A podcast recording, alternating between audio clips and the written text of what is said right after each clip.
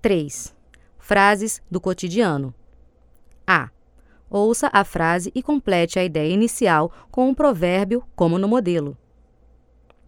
O pai e a mãe desta criança são médicos, mas ele está sempre resfriado. Em casa de ferreiro, espeto de pau. Meu amigo Pedro não tem carro, mas ele vai trabalhar de moto. Quem não tem cão, caça com gato. Maria, de 18 anos, está noiva de Marcelo, um homem baixo, muito gordo e feio, mas ela está feliz. Quem ama o feio, bonito lhe parece. Este contador ganha pouco, mas economizou bastante e já comprou uma casinha. De grão em grão, a galinha enche o papo.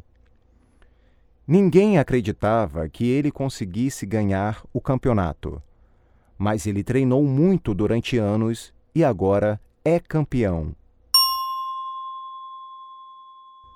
Água mole em pedra dura, tanto bate até que fura. Ganhei um carro de meu marido. Ele não é novo, mas enfim, é melhor isso do que nada. A cavalo dado, não se olha os dentes.